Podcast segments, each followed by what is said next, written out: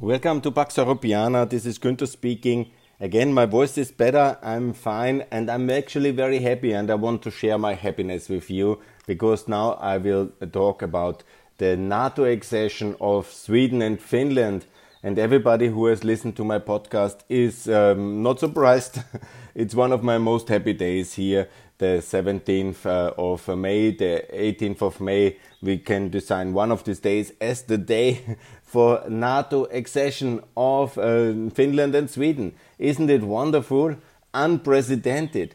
I mean, Sweden was, it's the arch neutral in the European Union. Sweden is the country which is neutral since uh, the Vienna Congress, since 1814, 15. And that's 200 and more years, 207 years really, and they decided now for NATO accession. That's historic, that's unprecedented. And this is one of the indirect effects, obviously, of this terrible war which Mr. Putin wages against us because of NATO enlargement. the irony will not get lost on him, I think, and some uh, Russian observers. So, what is the reaction? Basically, he's pushing us all much more uh, together. Like basically that's the whole story of NATO because it would have never been possible to keep the Americans in Europe if not the Russians were so intransigent and uh, took over everything in Poland. Czechoslovakia wanted to take over the Bosporus and uh, Bulgaria and they did actually Bulgaria and they wanted also the power in Greece. That's the whole story of the Truman Doctrine and of the NATO Foundation. It's um, to secure, that's the whole mission of NATO actually. Yeah? Not Afghanistan, but it's the mission is uh, to protect free Europe from Russia. And of course, the free Europeans, when they feel and they see such brutalities, atrocities, what's happening in uh, Ukraine today, done by Russia, this evil empire of today, and then the Europeans they bang up together and then they join NATO. It's very logical. And for Finland, obviously, this is has huge ramifications on European security because it is huge territory up in the north and it's of course bordering to the Russian Federation. It's very close, obviously, to uh, the vital uh, northern uh, ports of Russia, Murmansk and also Arkhangelsk. Uh, so this is really of enormous strategic significance. And it's also, let's not forget, Finland was, after it was uh, lost um, by uh, Sweden to Russia in in the Napoleonic Wars, if I'm not wrong. Yeah, it was uh, 100 years with the, in the Russian Federation. So in a way, this is like Poland, uh, like um, Finland, like the free Baltic countries. It's free former Russian imperial um, lands uh, which are now in uh, NATO. This is very significant. Yeah, this is very significant. Obviously, you know the ones who are like from Emma. This is this German open letter not to provoke Russia and all this um, from Mearsheimer, and there are many of these uh, who didn't like NATO enlargement from the start because they were always ready to sacrifice other nations for their own security. This is a very nice principle if you live in California and you live from writing books. Yeah, the probability that Russia will attack California is very minimal. Similar, it's very minimal that Russia will attack France. that happened actually in the Napoleonic times that they were up to Paris, uh, the Russians but normally that is very unlikely because there are a lot of countries in between and Mr. Macron is always ready to sacrifice anybody else for his own security and for his own grandeur. That we have seen also in his recent statements about creating a European community. Totally bizarre. Anyhow, now it's a day for celebration, so let's uh, please digest the dimension of this decision. We will not just be 30, but 32 and the buck doesn't stop there. It is absolutely possible that more countries will join. I will talk about it in a second. Let me go uh, this uh, rabbit hole of uh, Mr. Erdogan trying to block it. Obviously, as I learned yesterday as well, it is uh, that he does that at all NATO summits in 2009, in 2015 2009 was uh, NATO enlargement, uh, and uh, then it was uh, Obama. 2014-15 was about the rearmament of the Baltic countries. He always does a blackmail deal because his kind of shadow business in Syria is of course problematic, and he wants to have American weapons and Russian weapons. He wants always to balance But let's not forget one thing, because we are not. I'm not here for um, Erdogan bashing, but for celebration of Finland, Sweden in NATO. Erdogan will get his F-35 very simple if he stops buying this uh, S-400 from Russia. That will be the deal, and there is no alternative. And thank you, Erdogan is actually a very strong ally of uh, Ukraine at the moment. He is delivering the Bayraktars. They are deadly instrument of uh, attribution and of revenge, and they are very effective weapons. And he is mass producing them for the Ukrainians. So in a way, ultimately, when the going gets tough, the Turks know that the Russians are their eternal enemies and, and that uh, the Ukrainians are their friends and that they will be in NATO. and a little bit of negotiations is quite good because we have a lot of things on the agenda. We should not forget it would uh, be very simple to solve uh, much of the Cypriot issues by uh, getting uh, the uh, Cyprus Republic into NATO and obviously also then this Turkish statelet to be in part of federal Cyprus. It's not a very complicated negotiation with some goodwill. And if Mr. Erdogan, for example, wants to have peace uh, and happiness, yes, it's very easy. Also, Cyprus in NATO, very easy. Also, Bosnia in NATO. That should be his prime. I'm, i think the Bosnians should call uh, Erdogan very urgently and say, "Let get us in, and please um, push your veto power for that one." And Kosovo also to be in NATO. Obviously, both of them want. Huh? In Kosovo, it's 90%, and in um, Bosnia, it's about 55% but that's really very good. And also, as I always not getting tired to say, let's also address the Maltese socialists, what is wrong with them, and the Irish who are now contemplating unification, creating another crisis in the Irish Sea. And we are showing so much solidarity, and the Irish are not ready to join NATO. There's something fundamentally wrong in the Irish question here and I'm definitely, absolutely in favor of the Irish joining NATO. Let's get this done and let's get this done fast. So we are here in that uh, circle, and obviously, when I say about NATO, it is my home country. I'm an Austrian, and I'm very much in favor of Austria joining NATO. I may be the only one, but no, it seems 15% of the population sees the light as well and we have now daily reports about Finland, Sweden joining NATO, and this is devastating for the neutralists who are on the Putin payroll from all the parties. Yeah? And they um, are desperate uh, in a defense battle. But the media avalanche, yeah, and also my modest uh, kind of writing about it, in I just had another op-ed in the main Austrian newspaper in Die Presse that was really very good calling for NATO membership. And I tell you, it sounds improbably, and maybe you will say it's too much, but I think I will win this debate. And it's not me, it's just there is no reason to stay out. And the Finnish Swedish accession is now the big topic. The whole May and June, and we have Austrian presidential elections. So things are really in that direction, going extremely much uh, against neutrality. and there is also the space for neutrality in the long war to come because there was is the idea of a ceasefire, and you know, made my point as well about that one. You know, when there would be, yes, okay, but I don't see anybody in Russia and in Ukraine agreeing on anything, and I don't know on what they could agree because uh, to and who could impose a ceasefire on Ukraine with land gains of Russia going beyond the 24th of February that's extremely difficult. You would have to blackmail the Ukrainians into accepting that, and then the Russians still have significant land gains in the southeast. Yeah, they have Kherson. That's absolutely unacceptable. Kherson is the conditio sine qua non. There must be no Russian troops west of the Dnieper. That's it. Of course, they have now Melitopol also, and uh, Mariupol, the heroes of Azovstal had to evacuate and are now prisoners of war and uh, they are threatened with execution by the extremist nationalists of uh, Putin's Duma. And so this is really very dramatic. So let's not um, forget after all the things that Russia did in terms of crimes and all these atrocities, I don't think there is a lot of mood for conceding land uh, to Russia from the side of the Ukrainians. So the West must, uh, must basically blackmail Ukraine to get it, and that I see not a lot of space here and not a lot of uh, appetite uh, in the West to do that. So ultimately, the war will go on a long time.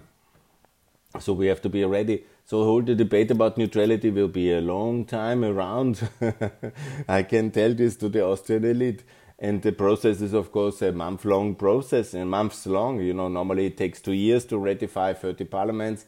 It will anyhow take two years, but now when they will um, very intensively ratify, and the German Chancellor said he will ratify very fast the accession protocol, and uh, the most important is obviously the UN uh, Senate to ratify such a contract. They will also do that, I hope, relatively fast before the midterms uh, still and that will be a big step, a kind of endorsement of Biden that uh, the countries are coming in uh, under his umbrella, under NATO. So that is also very meaningful. So basically, that's a very good topic, and it will not go away. We have in October in Austria the presidential elections. Any illusion that uh, this topic can be dodged by the Austrian politicians, it's very illusionary. I will personally take care it won't. Huh? So that's basically the broader context of Austria also joining NATO. And then we have a really good um, Balkans uh, security, only Serbia outside. And as I say, it's such a historic thing that also the last remaining neutrals, there are six neutrals left yeah, in uh, Europe. Uh, I already mentioned uh, with Ireland, Cyprus, and uh, Malta, and Austria, and of course uh, Moldova. I call also Moldova to aspire NATO membership. That's very important, as I have outlined in many of my podcasts already. But it's very important for them to do it in order to get the American support for EU accession of Moldova, because that's ultimately the most important uh, partner. Because uh, France is lost and they are somewhere out of the blue sky, and that means that uh, there is a real big problem for Moldova's EU accession. By the way, also for Ukraine and for Georgia Georgia very problematic now because they um, have uh, this uh, Georgian Dream Party. They are pivoting to Russia, and then they have imprisoned Saakashvili. Actually, he's doing very badly. And then they have now this uh, media figure, this media publisher. They have also imprisoned. So it's not going too good in Georgia. I will also work on that. But these three countries, obviously, they need American support to overcome the German and the French uh, resistance, and of course the French rejectionism. So this is very important uh, to get this done, and so I call for Moldova to be in NATO, and for Serbia, obviously Serbia wants all other countries in Europe are in NATO, and Austria. Here's the role of Austria very big. Sweden, Finland have a mm, minor role. But um, for Serbia, obviously, Vienna is very meaningful, of course, because of our wars and our atrocities, the Serb Golgotha in the First World War, and then fights before the war, the, for the First World War, the atrocities in uh, the Second World War, and the relations Austria, Yugoslavia, and the Kosovo War, the Bosnian War, Austria, Serbia is of course a very important relation. And when Austria decides uh, for NATO, it means that this uh, cheap excuse, which Vucic always says, that there is this Austrian model for EU accession without NATO accession, is no longer there. And that was very convenient for Mr. Vucic. Uh, I was always against NATO uh, EU accession without prior NATO accession, especially for Eastern European countries with a communist tradition, with communist security apparatuses and communist militaries. They must be reformed according to NATO standards. That's nothing the EU has the competence for. And secondly, especially when it's a war waging country which has unleashed four wars, of course, a different regime, the one of Milosevic but it's very meaningful if they join NATO, and they will do if then we have uh, everybody else in uh, NATO, Austria included, Cyprus included, Kosovo included, Bosnia included, and then we are very good on the way forward for also making Serbia the offer with the euro, with the financial package, of course, then leading to NATO membership, opening the way for EU membership of Serbia, and that's of course the big apple to achieve. And so Austria is EU and, and NATO accession. Austria is already in EU as we behave as if we wouldn't. That's another story. So this is really the um, cascading effect uh, I hope to achieve after these historic days where Finland, after 210 years of neutrality, is over with neutrality. They see how terrible it is and they understand there's nothing wrong in America. There's nothing wrong in NATO. and it's not brain dead, Mr. Macron. The only one who is brain fried is maybe Mr. Macron. After his recent speeches, the assumption can be made. So Finland in NATO, of course, extremely meaningful. And here, this uh, thesis of encirclement is, of course, still ludicrous, which Putin always puts up. But of course, we are moving much more united. We have a long border with Russia now. This will increase our intelligence gathering capabilities. This will also our power projection capabilities while we are a defensive alliance, no doubt. But it is good to remind Mr. Putin from time to time we can, we watch, and we know exactly what you're doing in Ukraine, and you will pay a price for that. There is no doubt. And of course, your poor soldiers are already paying a price for that because they're getting killed in droves because of our technology and Ukrainian fighting spirit. They have one million people under arms now in Ukraine. It is the most important army of Europe at the moment, and that is very meaningful.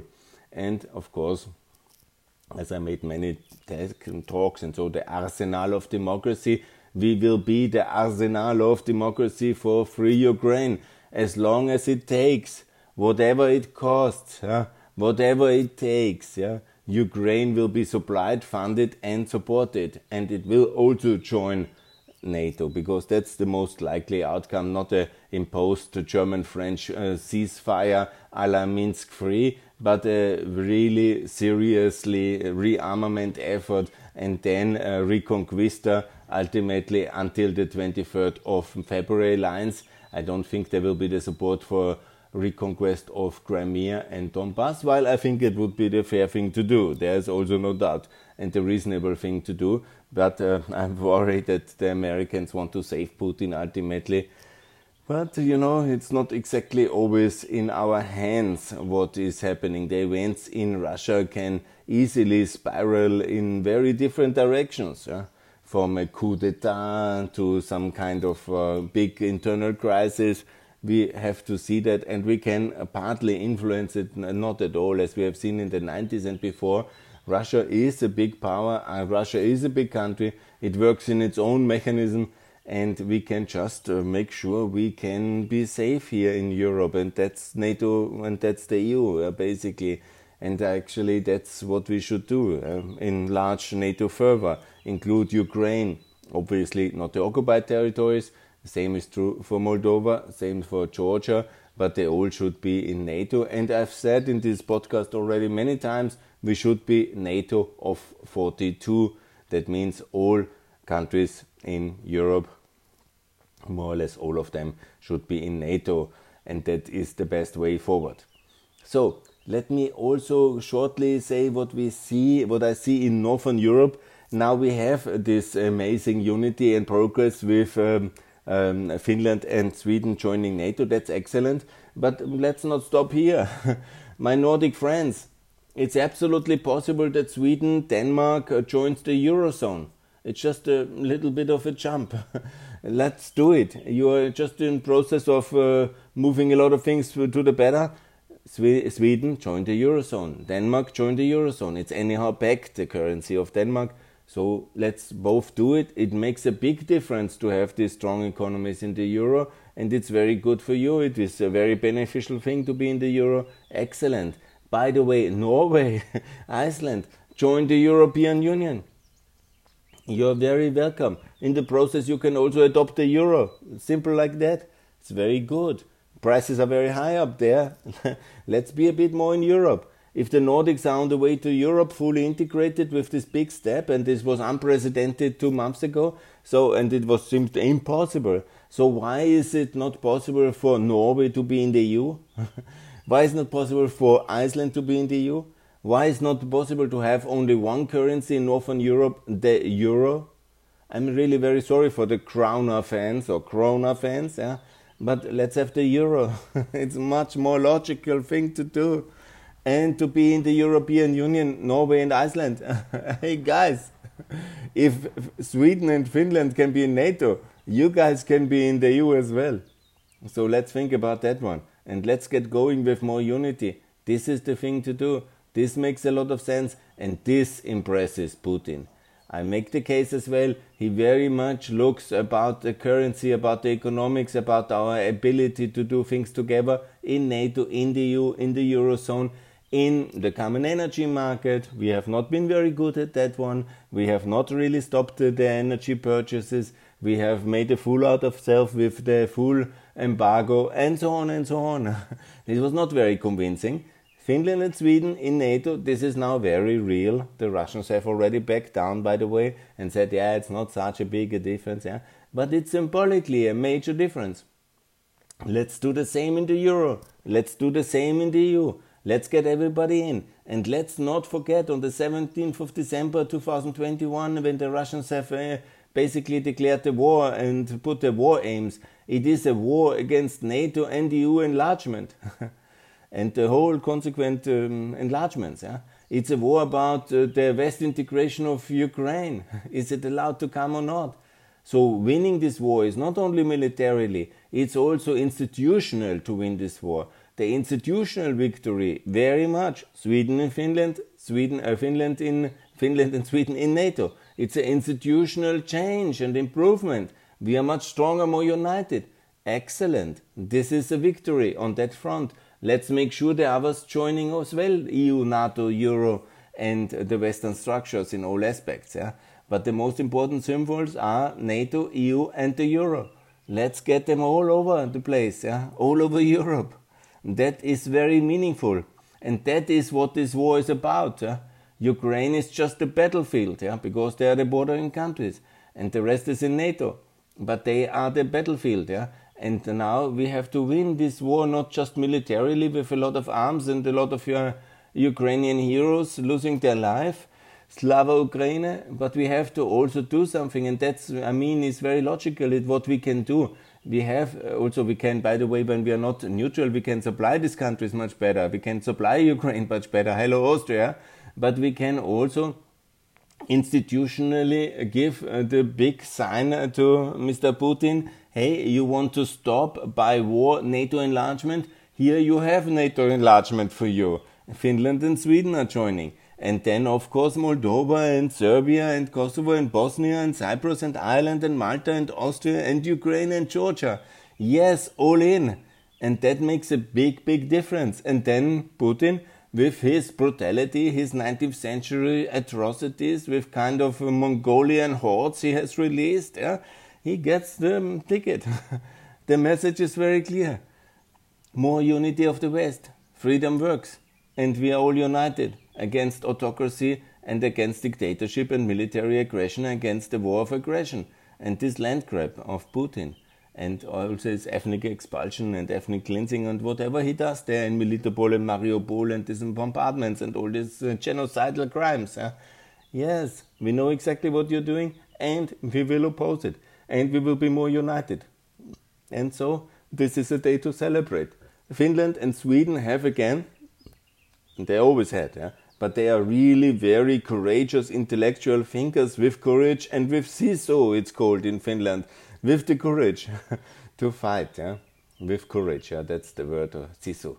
So I'm very happy, Finland, congratulations. I'm very happy, Sweden, congratulations. This is a day of joy, and I wanted to share this joy today with you. I want to thank you very much for listening. For Pax Europiana, please let me announce also, I made this already, I have this 1000 videos online on my YouTube channel.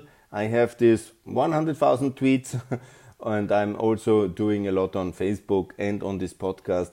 Please give it a like, please share it if you can, and please support NATO, EU, and Euro enlargement and we will overcome the Russian aggression. Ukraine will win and we will um, come out of this crisis without Russian energy, much better, much cleaner, much finer, and much more ready to win all the challenges.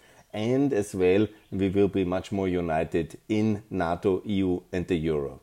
Thanks a lot for listening. More to come from Pax Europiana. Bye.